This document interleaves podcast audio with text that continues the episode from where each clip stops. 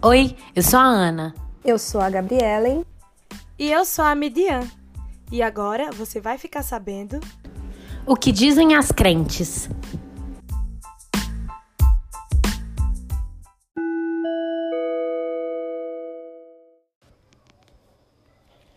A vida cristã necessita de uma disciplina espiritual.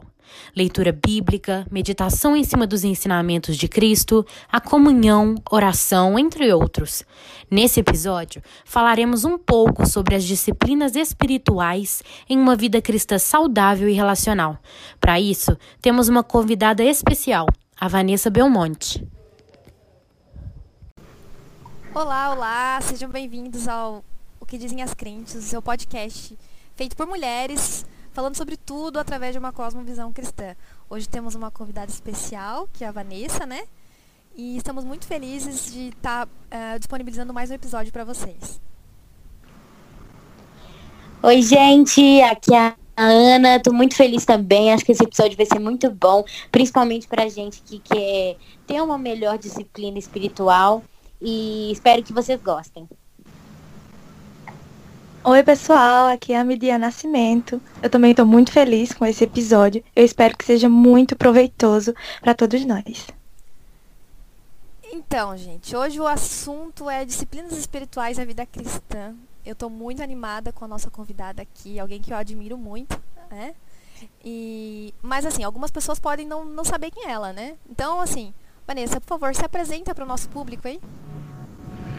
Muito obrigada, Gabi. Pois é, eu sou paranaense, é, estou morando há muito tempo, já até perdi as contas. É, deve ter dado uns 13 anos em Belo Horizonte, então eu sou quase mineira e sou formada em administração, com mestrado em educação tecnológica.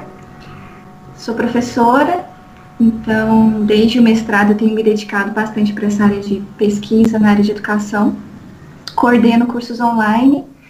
Atualmente eu trabalho na ABC2, Associação Brasileira de Cristãos na Ciência, é, com essa parte de coordenação de cursos. E também sou obreiro do Labri Brasil. O uh, que mais? É, várias, várias coisas me atraem, me interessam, mas eu acabei indo mais para essa área de espiritualidade, onde eu tenho escrito sobre formação espiritual. E aí, mais recentemente, é, apareceram essas disciplinas espirituais também. Então, eu tenho falado um pouquinho sobre isso, junto com hospitalidade, vida cristã. São vários assuntos que me interessam bastante. Bacana, bacana. Você já pode pedir a cidadania mineira? já. é, você também tem um livro, né? Mas mais pra frente a gente conversa aí também sobre o teu livro. Também tenho curiosidade de saber mais sobre o conteúdo, né, que você produziu. Mas vamos ao que interessa. então, vá. Conta pra gente o que são essas disciplinas espirituais e qual que é o papel delas para nossa formação espiritual. Pois é, uh, eu, eu acho que para a gente começar a falar sobre isso, a gente tem que entender o que, que significa ser cristãos, que eu acho que é uma, uma ideia que perdeu um pouco o sentido. Ser cristão não é você ir de vez em quando a uma igreja, né, ou você se identificar com uma denominação específica.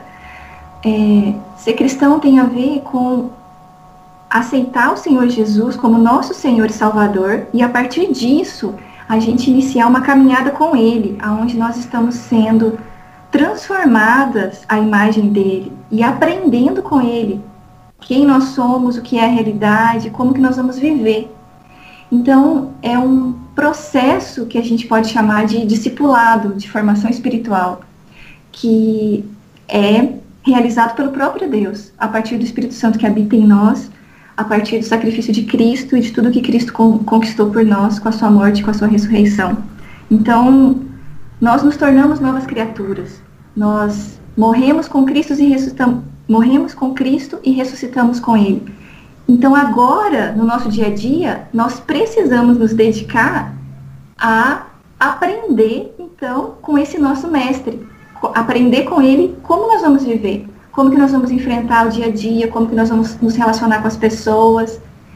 É, claro, a partir da palavra de Deus, né? Então, imagina, por exemplo, aquelas cartas de Paulo, onde ele fala sobre nós é, nos relacionarmos com as pessoas, resolver os conflitos, as orientações de Jesus sobre amar o próximo, inclusive aqueles que nos perseguem, nos fazem mal.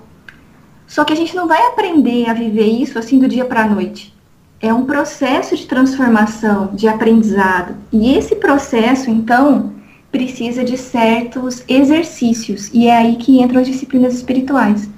Elas são exercícios que vão me deixar mais disponível para eu perceber a presença de Deus na minha vida e para ele agir na minha vida gerando essa transformação. Então é mais ou menos por aí. É, a, a disciplina ela é um esforço, uma dedicação, não é algo que acontece do nada. Ela depende de uma ação que, tua que resulta em um hábito positivo para tua vida e para o teu crescimento espiritual. Tem que ser uma prioridade na vida cristã, né? Você buscar disciplinas espirituais, desenvolver esses hábitos que geram virtudes, né? Exatamente. Teve até uma frase da Gabriela hoje no Twitter. Ela colocou que a gente pensa em realizar disciplinas espirituais quando as nossas vidas estiverem mais calmas ou a gente tiver tempo para isso, né? Então, sei lá, você pensa assim, ah, eu vou, eu, eu, preciso separar um tempo de oração e meditação na palavra, mas eu tô tão ocupada essa semana que não vai dar. Semana que vem eu faço isso. Ah, depois eu faço isso. Depois eu faço isso. E você nunca faz. Mas é, é a lógica tá errada desse pensamento. Porque imagina assim, você não pensa que você vai para academia porque você tá com um corpo saudável e não precisa é, fortalecer seu corpo. Quando você pensa em ir para academia, você pensa nisso porque você é, tem deficiências ou, ou, limitações que precisam ser desenvolvidas. Então, por exemplo, eu tenho um problema na coluna e eu preciso fazer exercícios para fortalecer minha coluna ou eu tô, eu tô cansada, tô sedentária, tô, tô desanimada, eu preciso fazer exercício para me dar energia. Eu quero correr, então eu preciso fazer exercícios específicos para fortalecer as pernas, para me dar resistência, força, para eu correr uma maratona. Então as disciplinas espirituais são a mesma coisa. É, as pessoas estão ansiosas, as pessoas estão confusas, é, e aí nisso, especialmente nessa situação de pandemia, nós nos sentimos inseguros, nós temos medo, nós duvidamos de Deus, nós damos é, espaço para incredulidade. Então, aí que nós precisamos buscar as disciplinas espirituais. Aí que eu preciso ler a palavra, aí que eu preciso ter um tempo de oração, é, de jejum, de meditação, de estudo. Então, nós temos várias disciplinas espirituais, cada uma delas atinge algo específico que precisa ser desenvolvido mais na nossa vida. E então cabe a nós enxergar essas disciplinas como esse exercício, esse esforço que nós vamos fazer é, para é, ficar mais disponível para o Espírito, Espírito Santo agir em nós e gerar aquilo que está fraco na, no nosso corpo, na nossa vida, no nosso espírito. Então é mais ou menos essa alegoria, né, dadas as devidas é, limitações mas seria isso, nós precisamos de ajuda. Eu preciso me fortalecer. Eu, eu, não, eu não posso achar que eu já eu tenho fé suficiente para enfrentar todas as tentações, todas as provações. Eu já sei exatamente o que eu tenho que fazer e eu tenho condições de viver como Jesus me ensinou na palavra dele. Então é, é por um lado é muita arrogância achar que eu não preciso fazer nada e eu posso usar todo o meu tempo para me dedicar para outras coisas que não sejam a palavra de Deus e o aprendizado com Jesus. E eu vou ficar crente ainda. Vocês entendem isso? Entendo. Sim. É, Entendo. eu fico pensando, Vá, como que a gente pode. O que.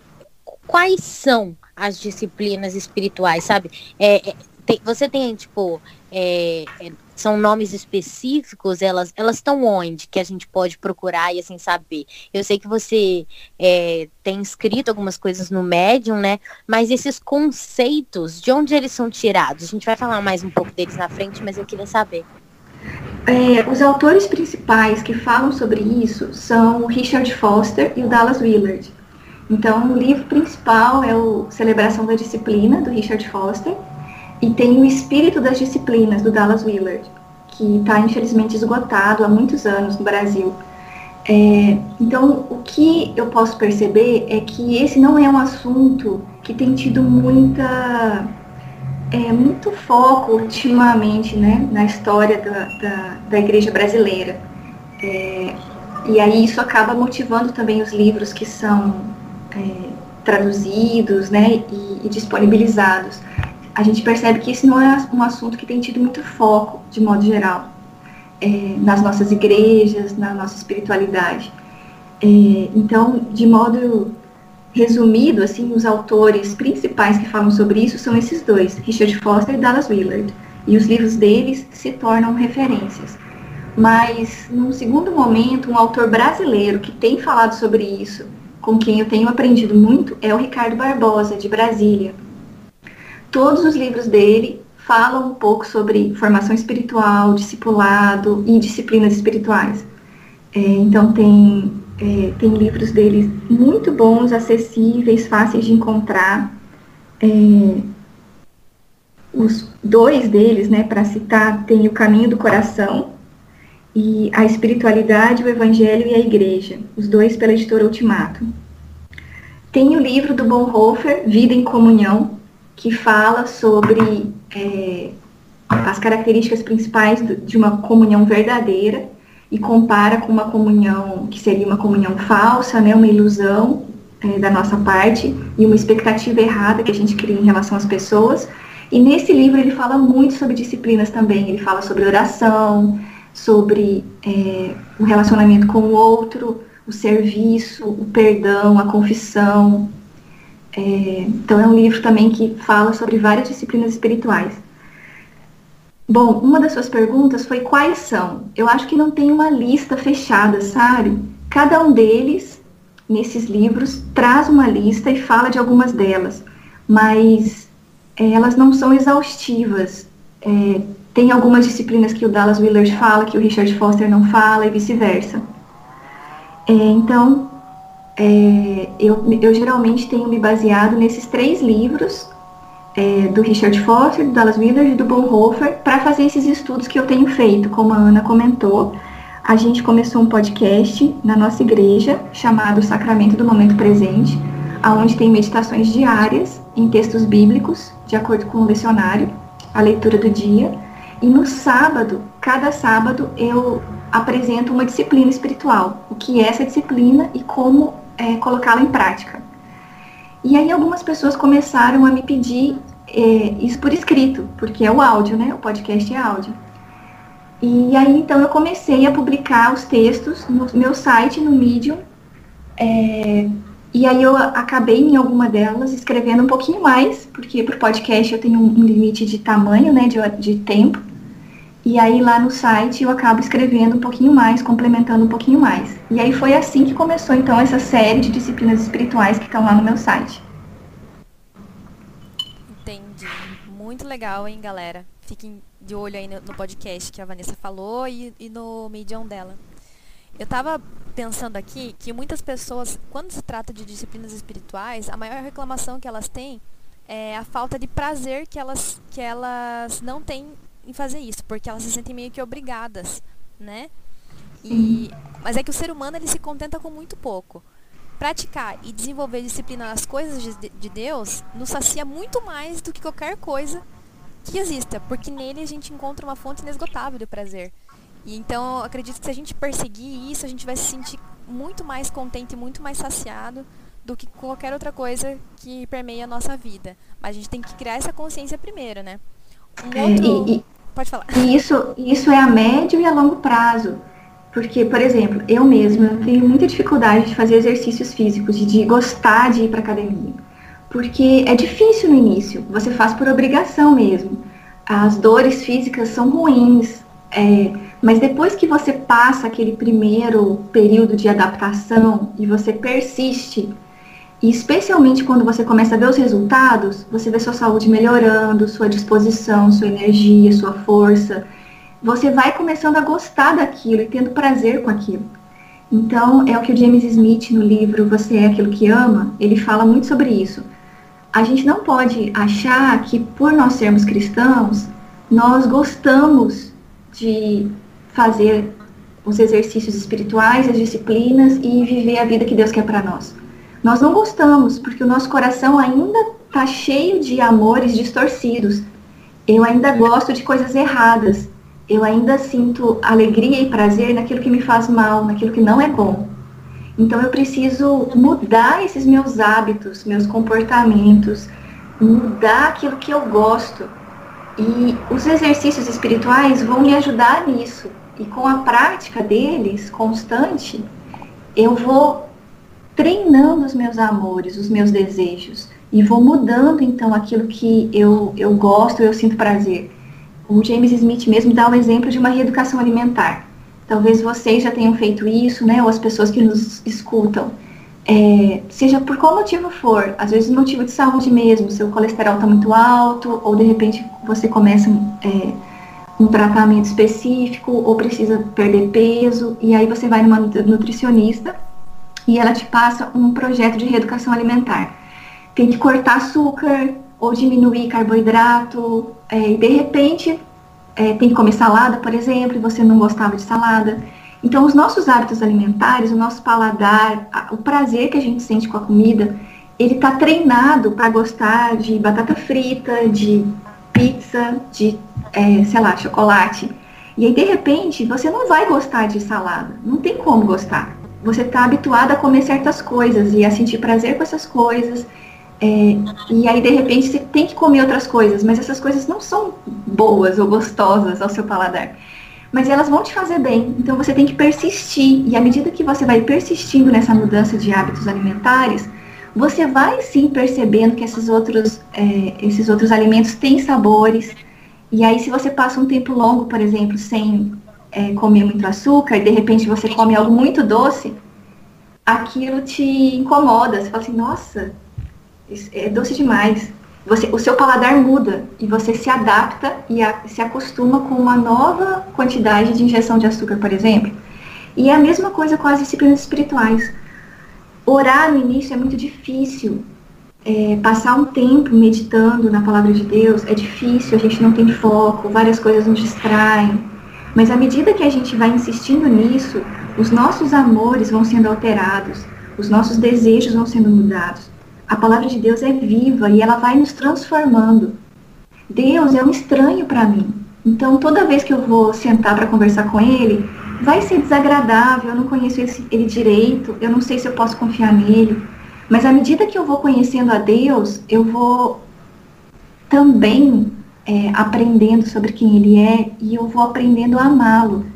Então eu quero estar com ele, eu quero encontrar com ele aquele momento que eu separo para eu orar, para eu ler a palavra, se torna um momento especial, onde eu vou encontrar alguém que é importante para mim, alguém que me ama, alguém que me enxerga completamente como eu sou e me aceita, alguém para quem eu não preciso usar máscaras, eu não preciso enrolar, eu não preciso tentar agradar.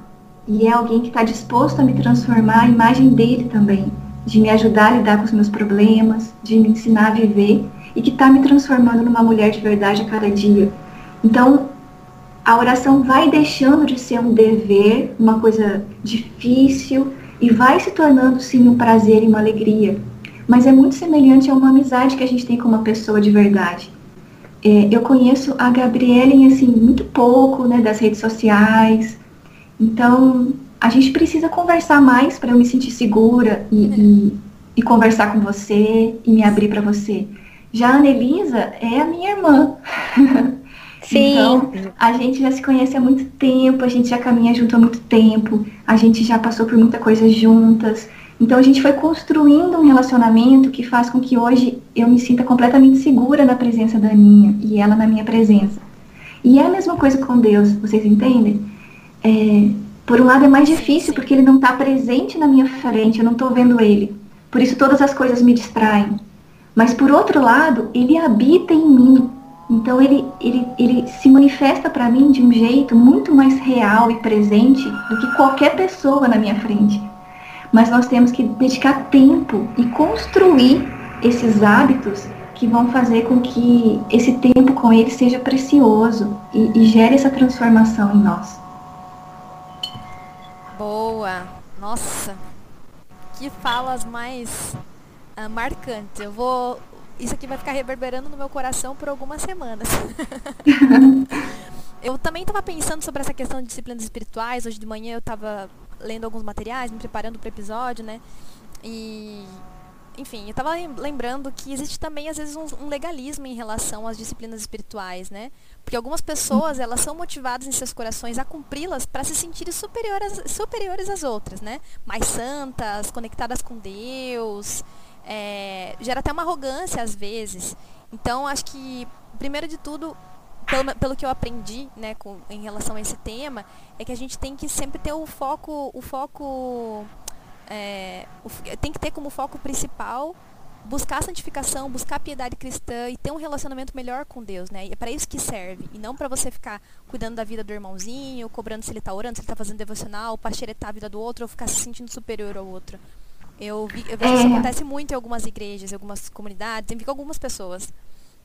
Sim, com certeza. Eu acho que é, é o que a gente pode chamar de religiosidade, né? Isso. Ou de uma, uma um, é quase como uma falta de, de vida espiritual verdadeira. E aí as pessoas é, adotam certos comportamentos exteriores para mostrar algo que na verdade não existe.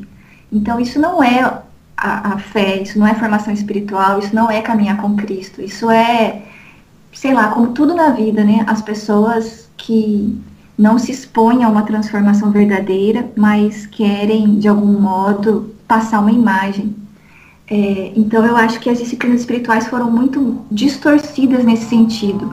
É, ao longo da história da igreja, elas sempre fizeram parte da formação espiritual. Não tem como você pensar que você é uma pessoa que é, crê em Deus se você não orar. Porque a oração é o um encontro com esse Deus. A oração é o momento de você estar com Ele, na presença dele. Por mais que Ele esteja presente em tudo que a gente faz, o tempo todo, mas é um momento onde eu paro para prestar atenção nele e ouvir a voz dele através da palavra. É, então, por exemplo, nas histórias que a gente vê na Bíblia, sempre tem esses momentos de oração, de adoração, de celebração, onde pessoas tementes a Deus é, pararam para buscar a Deus, seja no Antigo Testamento, seja no Novo Testamento. A, a vida mesmo de Jesus, antes das decisões mais importantes dele, ele passava um período grande em oração. Há alguns relatos assim nos evangelhos. É, então, antes, por exemplo, de escolher os doze é, discípulos, ele passou a noite toda em oração. É, antes de ser tentado pelo diabo, ele passou 40 dias em jejum e oração.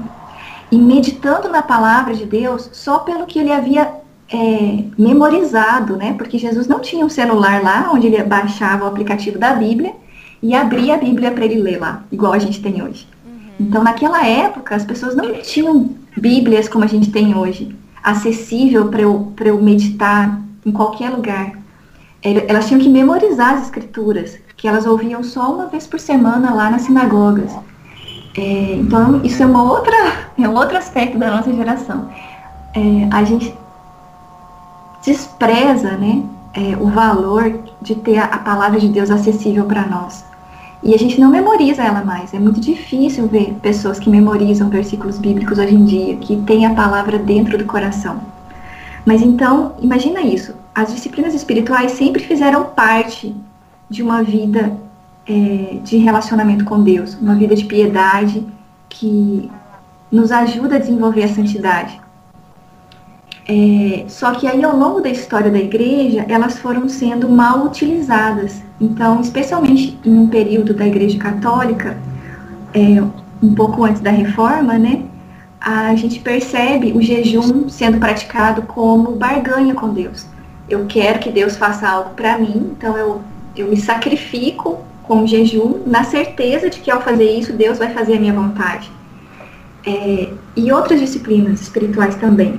Então, com a reforma, é, muitas coisas que estavam distorcidas na Igreja Católica foram abandonadas, né, pela história da é, tradição reformada. E eles deram uma ênfase muito grande nos aspectos que estavam abandonados, né, pela Igreja Católica, como a graça, a soberania de Cristo, a soberania de Deus, o senhorio de Cristo, é, e, e vários outros aspectos importantes.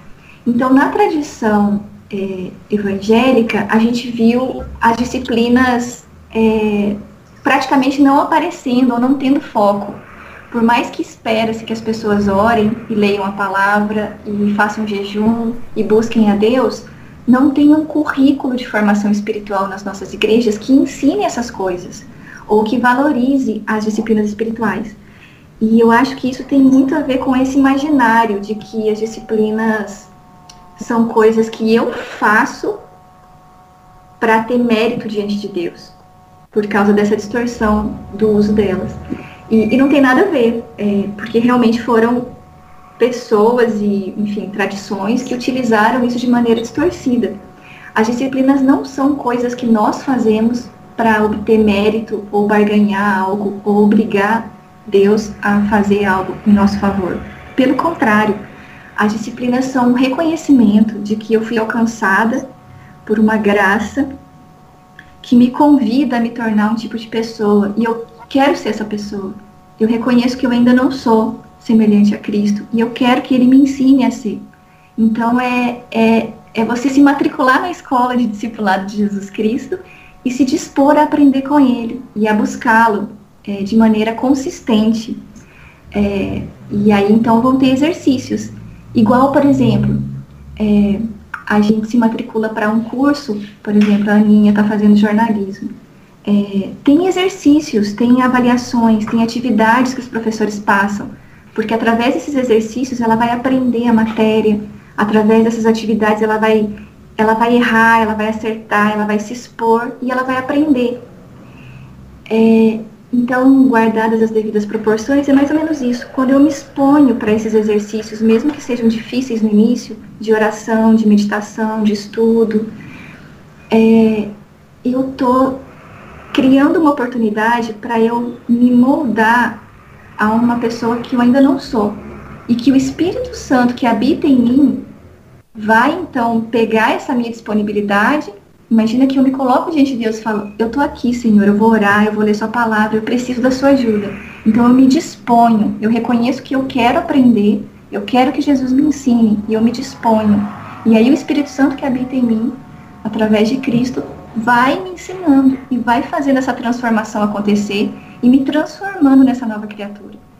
Então, até aparecer algo externo, até eu aprender a amar melhor, até eu me tornar mais paciente de verdade, até eu é, aprender a servir e me submeter aos outros, isso pode levar um tempo. Por isso que tem que ser um processo consistente, né, e permanente. É, mas o processo é de dentro para fora. Acontece uma mudança interna de caráter. A formação espiritual tem a ver com o caráter de Cristo ser formado em nós. Por isso que não é esse legalismo, essa religiosidade que algumas pessoas é, interpretam, né? Isso não é disciplina espiritual na prática, isso são coisas que as pessoas estão fazendo que não, não tem a ver com essa essência, porque as disciplinas espirituais vão a, alcançar quem nós somos, o nosso caráter, vão, elas vão tocar profundamente em coisas que nos incomodam, o nosso orgulho, o nosso medo, a nossa arrogância, a nossa tentativa de controle a nossa vontade de ser Deus e de fazer as coisas darem certo de acordo com a nossa vontade. Então as disciplinas vão nos humilhar, sabe? As, as disciplinas doem, num certo sentido. Igual dói fazer o exercício na academia. Então a gente tem que, tem que persistir, a gente tem que persistir, porque isso vai gerar a transformação verdadeira. Então as, as disciplinas praticadas corretamente, elas vão nos humilhar.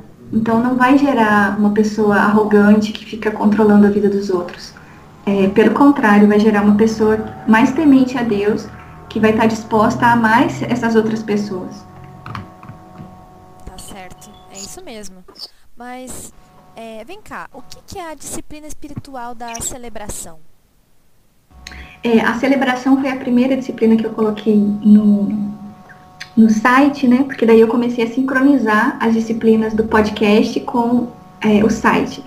Então, elas não tiveram é, uma. Eu, esco, eu, eu escolhi uma ordem para eu falar no podcast, e aí, então, agora, cada sábado, eu tenho postado sobre a disciplina que sai no podcast. E foi muito legal ter sido a celebração, porque o Richard Foster fala que a celebração é o coração de todas as disciplinas. É, ela tem a ver com a alegria, a, a festa, a, a sensação que nós temos por pertencer a um Deus tão bom, por enxergar a bondade e a misericórdia de Deus nas nossas vidas. Então, igual nós celebramos um aniversário, nós celebramos uma data especial, nós precisamos inserir na nossa rotina esse exercício de celebrar a vida que nós temos com Deus. Celebrar a presença dele na nossa vida, celebrar o fato de que nós não estamos mais abandonados à nossa própria sorte, celebrar o fato de que ele nos salvou, nos alcançou. Então, na disciplina da celebração, nós, nós praticamos é, essas, essas sensações de alegria, de gratidão pela presença de Deus na nossa vida. E nós nos alegramos por isso. Ela pode ser uma disciplina comunitária, onde nós celebramos com outras pessoas, porque quando a gente pensa em festa, a gente não pensa em uma festa sozinho, né? a gente pensa em chamar amigos. Então, imagina você é, chamar seus amigos mais próximos para você celebrar o fato de, de algo que Deus está fazendo na sua vida. É, seja a perseverança, seja o cuidado, a provisão. Então, às vezes, marcos importantes, né, coisas que é, Deus permitiu que acontecessem, você se alegrar, então, com essas pessoas, dando até um testemunho, né, juntos, é, do que Deus tem feito na sua vida. Então, a celebração vai mais ou menos por aí. É eu criar espaço na minha rotina para eu exercitar a alegria da presença de Deus. E isso se torna extremamente difícil especialmente no meio das dificuldades que a gente está passando, né? Às vezes coisas difíceis que estão acontecendo, Sim. problemas, sofrimentos. Então eu escolho me alegrar em Deus. E é algo que vários versículos falam para a gente se alegrar. É, e, então a celebração ela vai forjar essa alegria que vai estar presente na minha vida, mesmo em meio às tribulações. Eu acho que uma das características principais das disciplinas espirituais, pelo que eu andei pesquisando, né, a Vanessa pode me corrigir, é algo que você tem que fazer intencionalmente para Deus e, e que te proporcione um, um crescimento no Senhor é para que você é, é uma prática que, que você tem para alcançar a piedade cristã. Então, é, muitas pessoas às vezes não consideram a celebração uma disciplina espiritual, mas se você for parar para pensar dentro dessas características, é sim, você, tem, você faz intencionalmente, você tem que fazer intencionalmente, você tem que é, cultuar intencionalmente, você tem que ir, porque a tua carne não, não quer. Isso mesmo. Né? Isso mesmo. E aí, por exemplo, se eu, se eu tenho uma lógica de só murmurar, de reclamar, de duvidar de Deus, porque as coisas estão acontecendo de um jeito diferente do que eu gostaria, isso cria, isso está te formando num tipo de pessoa que vai estar tá muito mais disposta a não crer em Deus, a não esperar nele. Então, a celebração, ela quebra esse ciclo e me ensina a, a enxergar a bondade e a me alegrar naquilo que Deus está fazendo sim na minha vida, mesmo que certas coisas não estejam é, tão boas assim e, e me ensinam a cultivar um certo contentamento, né? E essa alegria permanente em meio às dificuldades. Então é um exercício mesmo. E, e, como todas as disciplinas, a gente tem que ser intencional de incluir um espaço para elas na nossa agenda. Porque se eu esperar ter um tempo para eu fazer isso, eu nunca vou fazer. Caramba, Vanessa, que que interessante, que profundo saber disso. Um, e o que seria a disciplina espiritual do silêncio? Essa disciplina é muito legal também, porque é uma, é uma disciplina de abstenção. Então, eu, nós conversamos, nós falamos, nós interagimos através da fala. Mas nessa disciplina eu escolho intencionalmente me abster da fala. E, e, é interessante porque isso me confronta. É uma disciplina que me humilha de muitas maneiras. Porque muitas vezes é, nós, nós nos acostumamos a nos sentir seguras e a obter o controle das circunstâncias através da fala. Então, presta, aten presta atenção, assim, como a gente conversa com as pessoas, como a gente tenta impor a nossa vontade ou ganhar os argumentos, é, a fala é um, é um instrumento de poder, assim, onde a gente tenta controlar e se sentir segura através das circunstâncias. E hoje nós vivemos num, num contexto de muito ruído, muito barulho, então tem sempre muita gente falando à nossa volta e a gente está sempre falando o tempo inteiro, seja é, com as pessoas ou com a gente mesmo. Sabe quando vocês entram pro quarto e sua cabeça não para? Nossa, eu tenho que fazer isso, eu tenho que fazer aquilo. Sim. Nossa, eu esqueci aquele e-mail, eu tenho que terminar esse projeto hoje. Então, são muitos ruídos. A, a disciplina do silêncio, ela vai me ensinar a aquietar diante de Deus. É uma disciplina que vai me ensinar a calar a minha voz. Então, imagina isso, você entra no seu quarto e você se aquieta diante de Deus. Você reconhece que existe um Senhor que reina soberano sobre todas as coisas agora e o poder pertence a Ele. Mas eu quero argumentar com Ele porque eu acho que Ele não está fazendo as coisas direito na minha vida. Não, você se aquieta, você se cala. Igual um versículo que fala: aquietem-se. É, eu sou eu sou o Senhor que reina sobre todas as coisas. Diante de mim calem-se toda a terra. Então é essa disciplina onde eu reconheço que Deus é que tem a palavra e não eu. E é muito louco isso. Quando lá é, João fala que no princípio era o verbo. Então, a palavra. E que Deus cria através da palavra. E ele tem a palavra. Então, eu preciso aprender a me calar diante de Deus. Eu preciso aprender a silenciar todos esses ruídos que tem aqui dentro do meu coração e da minha mente. E a disciplina do silêncio vai me ajudar nisso. E é super difícil, porque a primeira vez que a gente for tentar fazer isso, sua mente não vai parar, sua cabeça não vai parar. E aí você tem que persistir, começar com um minuto de silêncio. É, depois de uma semana muito agitada, você separar um tempinho no sábado para ficar em silêncio diante de Deus. É, ou no final de cada dia, antes de dormir, você se aquietar, ficar uns minutos em silêncio. Então, é essa a ideia, primeiro, de eu me aquietar diante de Deus, e, e, claro que isso vai me auxiliar em vários outros aspectos, inclusive no meu relacionamento com os outros, porque eu vou aprender a ouvir a Deus e eu vou aprender a ouvir os outros. Quando a gente não se cala nunca e a gente está sempre falando, a gente não consegue ouvir de verdade as outras pessoas. Então, muitas vezes nós dizemos que a gente quer ouvir um direcionamento de Deus para a nossa vida, mas a gente não se aquieta o suficiente para ouvir a voz de Deus.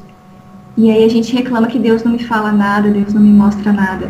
Mas é porque eu tô falando demais, tem ruído demais dentro de mim. E eu não consigo ouvir o que Deus está querendo me dizer. Então a disciplina do silêncio vai mais ou menos nessa direção. É, eu gosto de, do que o Harry Nowen fala, de que é, a palavra absurda tem a ver com esse, esse, esse sufixo surdos, uma vida absurda é uma vida que não escuta, é uma vida que se tornou surda. E uma vida obediente, a palavra obediente tem o sufixo audire, que significa ouvir.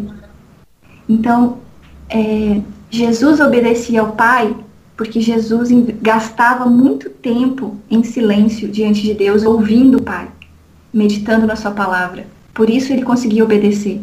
Nós nos tornamos muitas vezes desobedientes porque a gente não escuta, a gente não ouve. Nós, imagina, pessoas surdas correndo para lá e para cá tentando fazer milhares de coisas ao mesmo tempo que não escutam o que Deus está querendo nos dizer e nos ensinar através da sua palavra. E então a disciplina do silêncio vai direto nisso, nos confronta, nos humilha e nos ajuda com a, o tempo, né, e a prática a ficar mais sensíveis para ouvir a voz de Deus e, consequentemente, ouvir as outras pessoas também. Sim, é, eu fico ouvindo isso que você falou e, e entra muito na questão da humildade, né? Da gente, da gente entender a nossa posição, a nossa posição de dependência, de, de humildade. E isso entra também na, na próxima disciplina, né? Que que é a disciplina espiritual da simplicidade. O que, que você pode falar para a gente sobre essa? Isso mesmo, Aninha. Todas as disciplinas, elas partem desse princípio que eu sou uma criatura diante do meu Criador. Então eu me coloco nessa posição de que não sou eu que controlo minha vida, não sou eu que faço as coisas acontecerem. Então é uma postura de é, uma criatura diante do seu Criador, E por causa do que Cristo fez, agora eu também sou uma filha diante do meu Pai. Mas eu preciso reconhecer que Ele é Deus e eu não. Então todas as disciplinas partem desse, desse lugar onde eu me coloco para aprender diante de Deus, através de Jesus e através do Espírito Santo. E a disciplina da simplicidade é uma disciplina muito interessante porque a nossa vida ficou muito complexa. Tudo é muito complexo, tudo é muito. A gente faz muita coisa, a gente quer muita coisa, a gente consome muita coisa. Então é como se dentro de nós tivessem muitas demandas.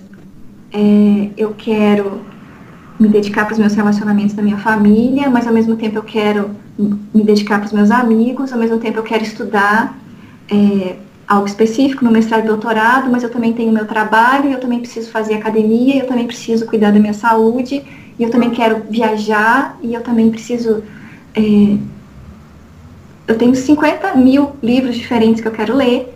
Então imagina isso, nós, nós vivemos hoje num contexto onde nós temos muitas oportunidades, muitos cursos, muitos filmes, muitos livros, muitas possibilidades, muitas oportunidades. Nós queremos todas elas. Então a simplicidade tem a ver com eu conseguir organizar o centro da minha vida em Deus e saber que eu não consigo e eu não posso fazer todas as coisas. Então tem a ver com entender o que Deus quer para mim agora, aprender a dizer não, aprender a reduzir aquilo que não é necessário, a eliminar aquilo que só ocupa espaço, em todos os sentidos, desde compromissos, desde distrações, desde é, itens que eu tenho na minha casa e coisas que eu acho que eu preciso, mas que só ocupam espaço, e entra formas de consumo, entra formas de generosidade, como a gente compartilha e divide com as pessoas o que a gente tem. Então a simplicidade ela vai vai bem na contramão do nosso estilo de vida. Aprender a ser simples e a viver com simplicidade. Porque como diz Kierkegaard, a pureza de coração é desejar uma coisa só. Então a simplicidade tem a ver com isso, aprender a desejar uma coisa só. E essa coisa está relacionada com é, a presença de Deus nas nossas vidas. E aí, a partir disso, eu vou organizar todas as outras. E, para mim, assim, uma coisa que é bastante difícil, que me confronta, é, é essa ideia de aprender a dizer não, aprender a organizar melhor aquilo que você realmente tem que fazer. E mesmo que sejam coisas muito legais que estejam disponíveis, mas você tem que escolher. E na hora de você exercitar essa escolha, você vai lembrar da simplicidade e que nós precisamos de poucas coisas para viver bem. Isso vai trazer muito mais saúde e equilíbrio para nossas vidas. Show. Tem um autor, o Donald Whitney, não sei se você provavelmente conhece Donald Whitney, é, e ele coloca a, a disciplina do silêncio e da solitude no mesmo, no mesmo patamar, porque uma corresponde à outra, né? Porque às vezes os muitos sons, as vozes e, e, barulhos que a gente ouve abafam a voz de Deus no nosso coração. Então é necessário que, por certo tempo determinado, a gente fique em silêncio, sozinho, em local separado para ter dedicação total a Deus. Como que a gente poderia separar essa a solitude da, do silêncio? Porque esse autor ele coloca no mesmo, na mesma classificação. É, tem disciplinas que elas se complementam e elas, é, elas uma, uma fortalece a outra, né, e permite que a gente consiga é, se engajar de uma maneira melhor. É, então, elas sempre são é, descritas juntas mesmo. Mas o silêncio tem a ver com eu me abster da fala, e a solitude tem a ver com eu me abster da companhia de outras pessoas. É, eu posso estar com outras pessoas e, e ficar em silêncio diante delas, ouvindo de verdade o que elas têm para me falar. E eu posso estar sozinha, mas estar com a cabeça falando o tempo inteiro e, e cheio de ruído dentro de mim e à minha volta. Então, é, a solitude tem a ver, então, com eu me recolher para um momento onde eu não tenho pessoas à minha volta. O Henry Nouwen faz um contraponto entre a solidão e a solitude, porque nós temos muita dificuldade de ficar sozinhos por causa da solidão. É um medo é uma, uma carência, uma necessidade que nos impede de ficar bem sozinhos. Então a gente se agarra no outro de um jeito distorcido. E para suprir né, esse nosso vazio, essa nossa necessidade de atenção, de aceitação. Então muitas pessoas sofrem com a solidão. Geralmente quem tem dificuldade com a solidão vai ter muita dificuldade de praticar a solitude. Mas a solitude parte da compreensão de que nós nunca estamos sozinhos, porque nós estamos diante de Deus. Então eu não estou com outras pessoas, mas eu estou diante do Deus verdadeiro que me criou, que me ama completamente e que me permite, né, me aceitar e amar os outros, consequentemente. É, então a solitude tem a ver com eu me abster da companhia de outras pessoas e ficar um tempo com Deus. Não necessariamente eu preciso ficar em silêncio, né? Eu posso ler um livro, eu posso ouvir uma música, eu posso orar, eu posso meditar na palavra. Então, nesse momento de solitude, eu posso fazer várias coisas. Entre elas, ter também um momento de silêncio. É, mas essa seria a diferença principal entre elas.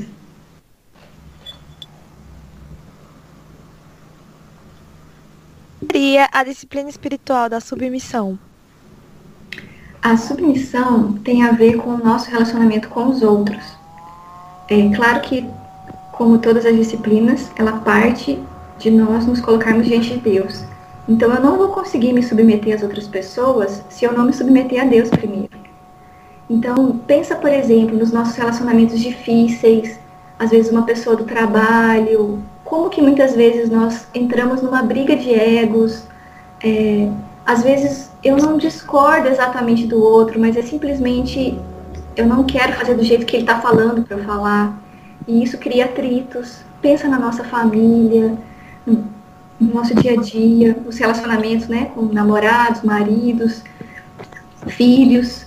É, os, muitas vezes os nossos relacionamentos têm muitos atritos e muitos conflitos, porque nós usamos as nossas inseguranças para tentar controlar o outro e, e fazer as coisas acontecerem de acordo com a nossa vontade. Então, a submissão é uma entrega do controle e uma submissão a Deus em primeiro lugar, que vai me permitir me submeter aos outros, às pessoas com quem eu encontro. Então, a, a gente pode exercitar nos nossos relacionamentos mais próximos mesmo. É, a sua mãe pede para fazer certas coisas e aí você vai brigar, você vai reclamar, você vai falar não, ou você vai tentar fazer de outro jeito, ou vai tentar então você vai simplesmente se submeter. Você vai ficar calada, ou você vai concordar, ou às vezes tem um projeto no trabalho e tá tudo bem a pessoa colocar a vontade dela, do jeito dela.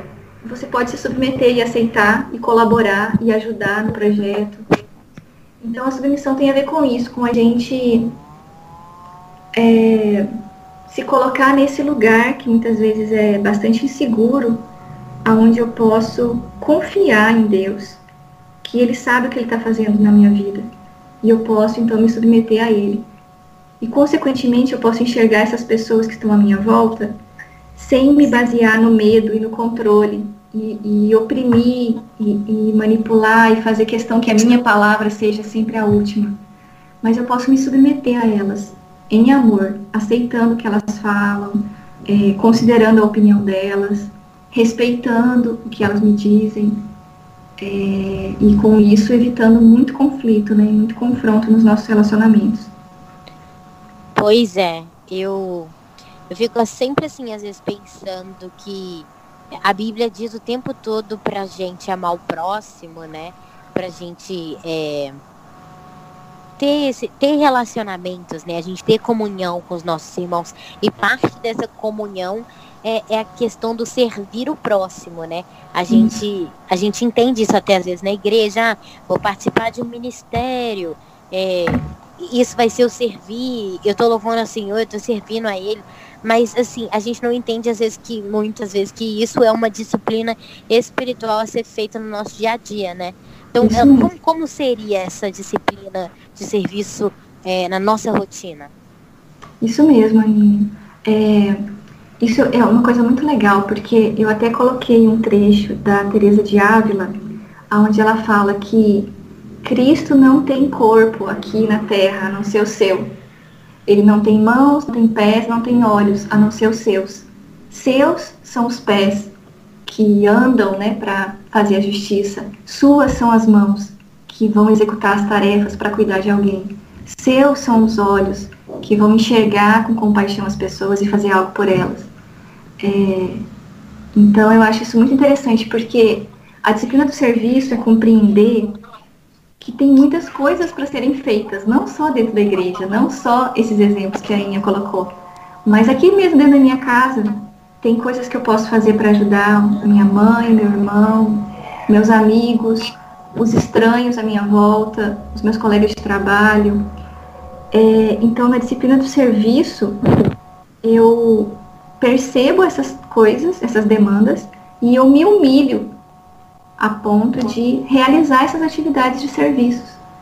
Ao invés de buscar os meus interesses, o meu tempo, o meu bem-estar, a minha vontade, eu vejo que quem está do meu lado precisa de algo e eu sirvo essa pessoa. Eu, então, o serviço tem essa característica bem prática mesmo, de, de executar uma tarefa, um trabalho, pensando no bem do outro e não em mim mesma.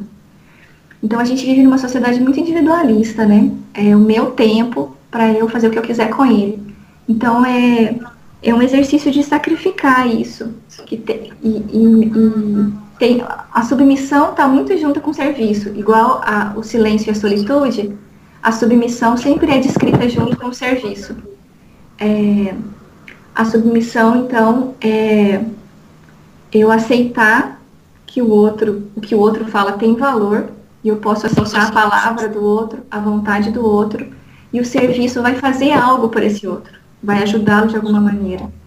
É, então, tem a ver muito com o exemplo que Jesus nos deu quando ele lavou os pés dos discípulos. E ele deixou isso como um mandamento, né? Olha, do jeito que eu fiz aqui, vocês têm que fazer o mesmo uns, uns com os outros. Se eu que sou mestre, Senhor, servir vocês, vocês também têm que fazer isso pelos outros. E no nosso mundo de vaidade, de, de autoridade, de poder, tem muita opressão nas nossas relações. Então eu me sinto melhor que você, me coloco como superior a você. E, e no nosso relacionamento, eu espero que você faça algo, mas eu não vou fazer algo para você, porque eu me considero melhor ou superior, entende? Às vezes, mesmo nos relacionamentos bons, rola um pouco disso por causa do nosso pecado, por causa do nosso orgulho, do nosso medo. É, então, a disciplina do serviço, ela nos humilha nesse sentido, para a gente enxergar que não existe isso. No reino de Deus, nós somos iguais. E Deus nos coloca lado a lado para a gente servir uns aos outros, para a gente cuidar uns dos outros. Principalmente quem tem autoridade, principalmente quem tem algum tipo de liderança. Quem quer ser o primeiro, que seja último e sirva os seus irmãos. É, então, especialmente se a gente tem um cargo de autoridade ou exerce algum tipo né, de, é, de liderança, nós precisamos aprender a servir essas pessoas que caminham com a gente e a, e a cuidar delas né, também através da disciplina do serviço. Uau, cada resposta é uma ministração no nosso coração muito muito profunda. e a disciplina espiritual da confissão, o que, que é isso, Vanessa? É, essa disciplina também é outra que é, vai em cheio com uma cultura da aparência, né? Nós, nós estamos sempre criando uma imagem e nós queremos que essa imagem seja mais agradável possível para os outros é, é, uma, é uma forma de esconder as nossas fragilidades, os nossos erros, e especialmente os nossos pecados. Então, a confissão, o Bonhoeffer fala muito disso no livro dele, Vida em Comunhão. A confissão se torna um, um espaço seguro onde eu procuro uma pessoa que eu confio, não é todo mundo, não é nas redes sociais, não é uma coisa pública, mas nós temos uma pessoa que nos conheça e nos ame, em quem a gente confie, que a gente tenha essa relação de segurança, para a gente confessar os nossos pecados. É, e o Bonhoeffer fala que quem não confessa os seus pecados fica totalmente só, porque a gente vai fugindo da relação, a gente não confia em ninguém, a gente não se expõe para ninguém.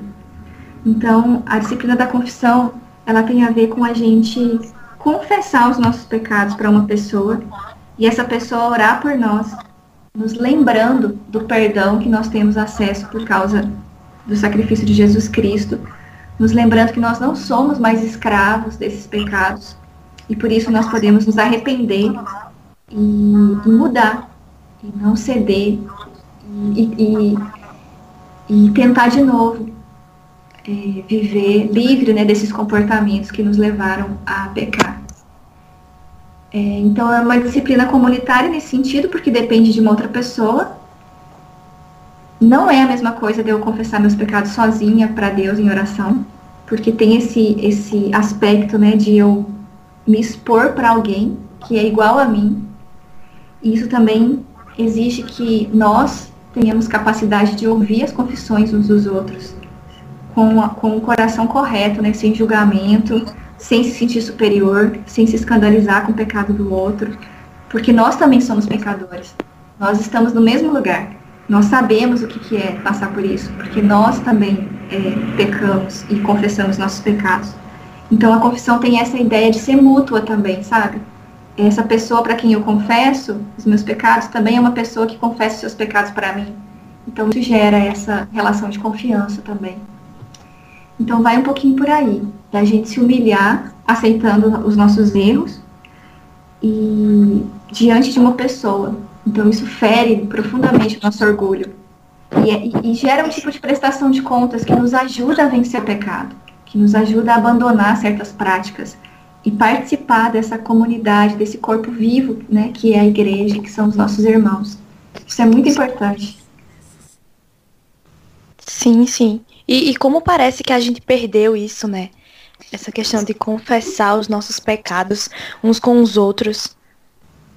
É, eu também tenho essa sensação, assim, foi a disciplina que mais me confrontou, assim, porque a gente se reúne para muitas coisas, né? Com os irmãos da igreja, até para orar mesmo, ou para fazer um estudo, ou para ver um filme, para se distrair, para se divertir.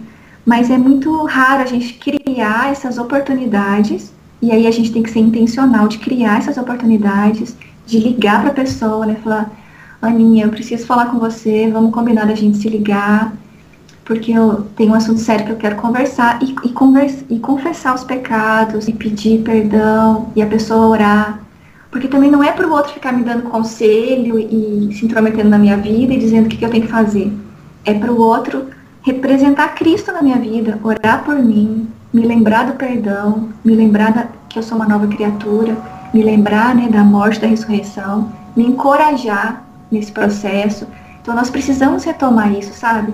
Muitas vezes nós sofremos na nossa caminhada cristã e o irmão foi colocado por Deus do meu lado para me encorajar, para me ajudar. Eu acho bonito isso, sim, de que a gente tenha amigos, que Deus coloca amigos ao nosso lado para nos ajudarem nessa jornada, porque é difícil andar sozinho. E os amigos, nossos amigos irmãos, né, cristãos como nós, eles têm um papel muito importante na nossa vida, de nos ajudar em muitos sentidos. E, e ter alguém que a gente confia para confissão é, é um aspecto muito importante disso para nós também, para o nosso crescimento, para a nossa transformação acontecer. Sim, e põe importante nisso.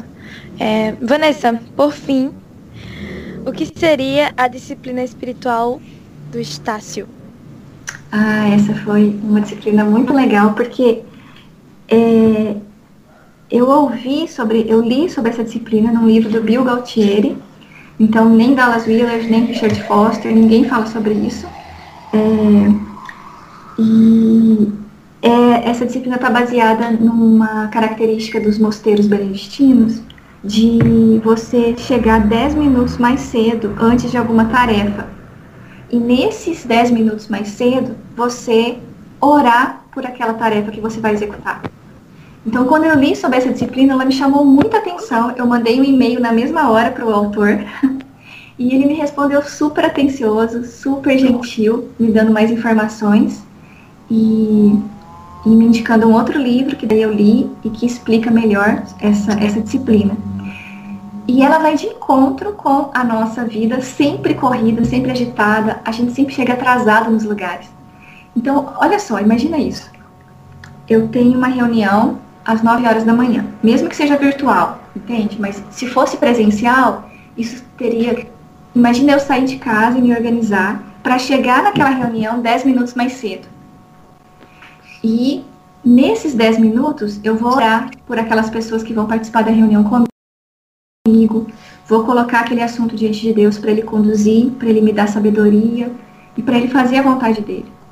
Aí depois eu vou ter esse podcast com vocês. Então eu vou me preparar 10 minutos mais cedo, eu vou orar por vocês, eu vou orar por esse podcast, pela iniciativa, pelo projeto. Eu vou orar pela nossa conversa aqui, para que Deus abençoe, para que a gente consiga expressar de um jeito que alcance e abençoe as pessoas. É, aí, sei lá, depois eu vou precisar ligar para uma, uma, pessoa.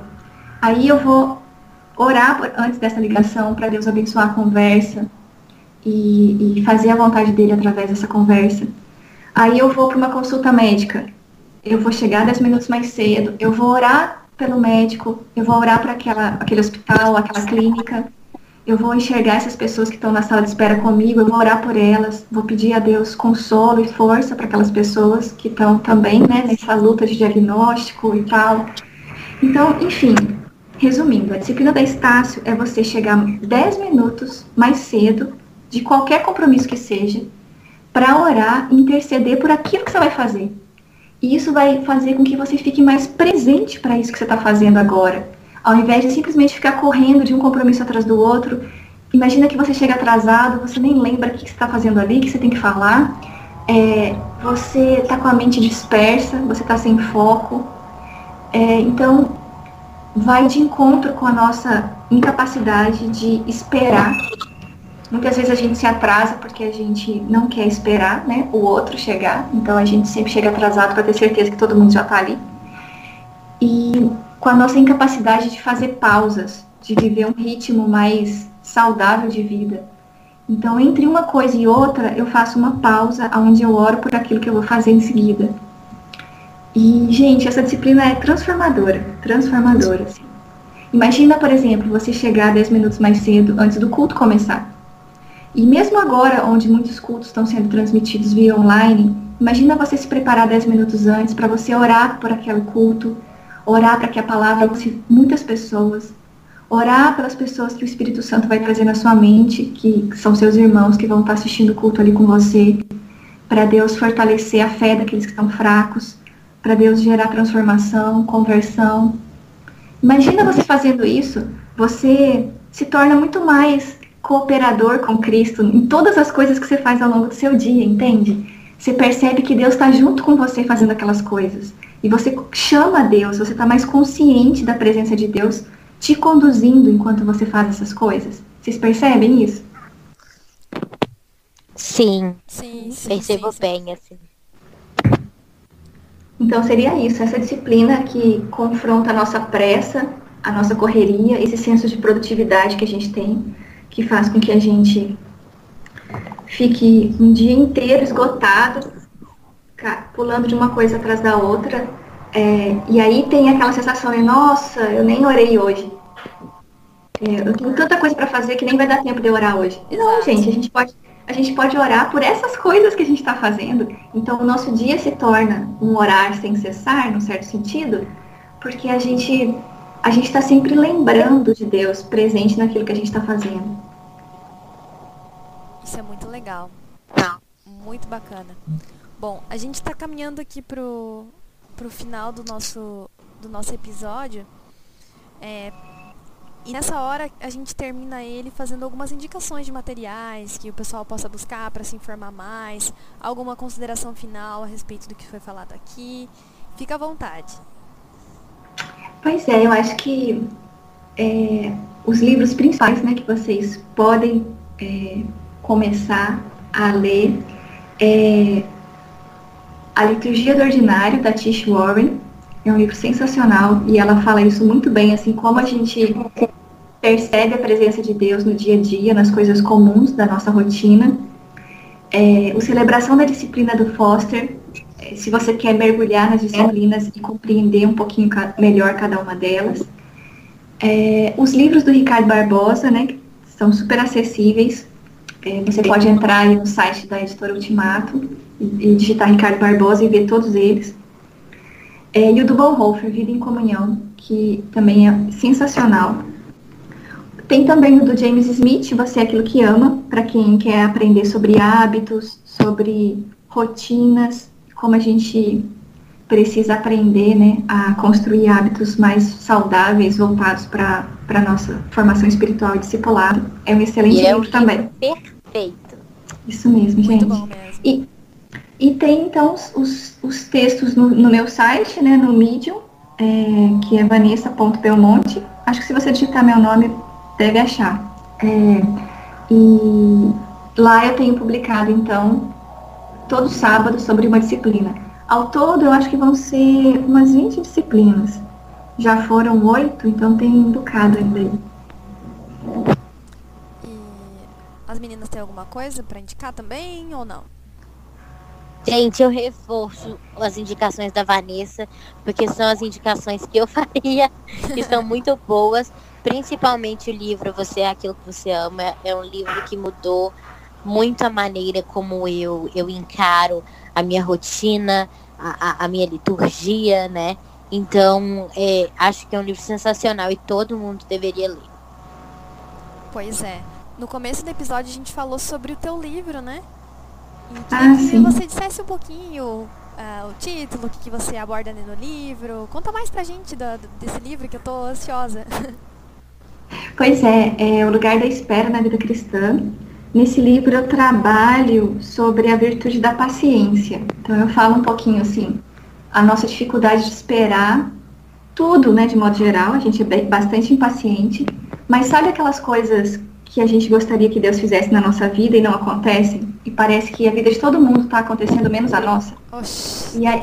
E aí a gente, e aí a gente duvida de Deus, a gente sofre, é, a gente muitas vezes perde a fé, porque a gente não entende que Deus nos faz esperar, que Deus nos coloca em circunstâncias onde Ele é, não nos dá as coisas imediatamente. E aí tem várias histórias bíblicas que mostram isso, né? Lembra lá de Abraão e Sara, quanto tempo eles tiveram que esperar para ter um filho? É, José, Deus deu um sonho que ele ia ser um líder, ia ter uma autoridade sobre sua família, mas levou 17 anos para esse sonho se concretizar e ele assumir essa posição de liderança, né, no Egito. Então, e nesse processo de espera, Deus nos conduz por vários caminhos. Então, a espera não é uma coisa estática, passiva, como se nada estivesse acontecendo. Então, Deus está fazendo alguma coisa enquanto Ele nos conduz por essas circunstâncias de espera. E aí no livro, então, eu falo um pouquinho sobre essas questões. Ele ainda tá disponível? Ele estava esgotado, o livro físico, mas a editora vai providenciar mais. Então, eu acho que essa semana ou semana que vem ele já vai estar de novo é, disponível para venda na Amazon. Eba. Tem a versão, tem a versão Kindle também. Uhum. É, então, eu acho que daqui a alguns dias ele já está disponível de novo. Glória a Deus. Ótimo. bem crente, dá um glória a Deus. Bom, é, quero te agradecer, né? A gente quer te agradecer pela tua disponibilidade de, de tirar um tempo da tua semana, da tua agenda para estar aqui conosco, falando de um assunto tão gostoso, tão é, importante para a nossa vida cristã. Eu absorvi aqui o máximo que eu pude. Espero que as pessoas que ouçam esse episódio quando ele for pro ar também sejam tão edificadas quanto a gente está sendo aqui nessa conversa.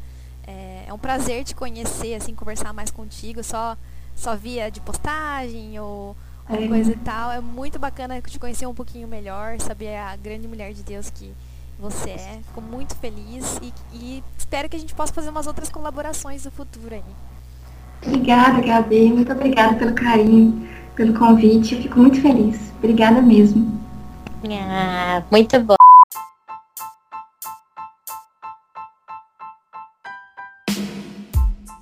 E esse foi mais um episódio do que dizem as crentes. E estamos a todo vapor produzindo mais conteúdo para vocês. Estamos em quase todos os agregadores de podcast e assim que ampliarmos isso, a gente vai avisando aqui nas nossas redes sociais. Nos sigam nas nossas redes sociais. O Instagram é arroba o que dizem as crentes e o Twitter é arroba dizem as crentes. Você também pode nos acompanhar nas nossas redes sociais privadas, onde a gente está sempre postando conteúdo novo.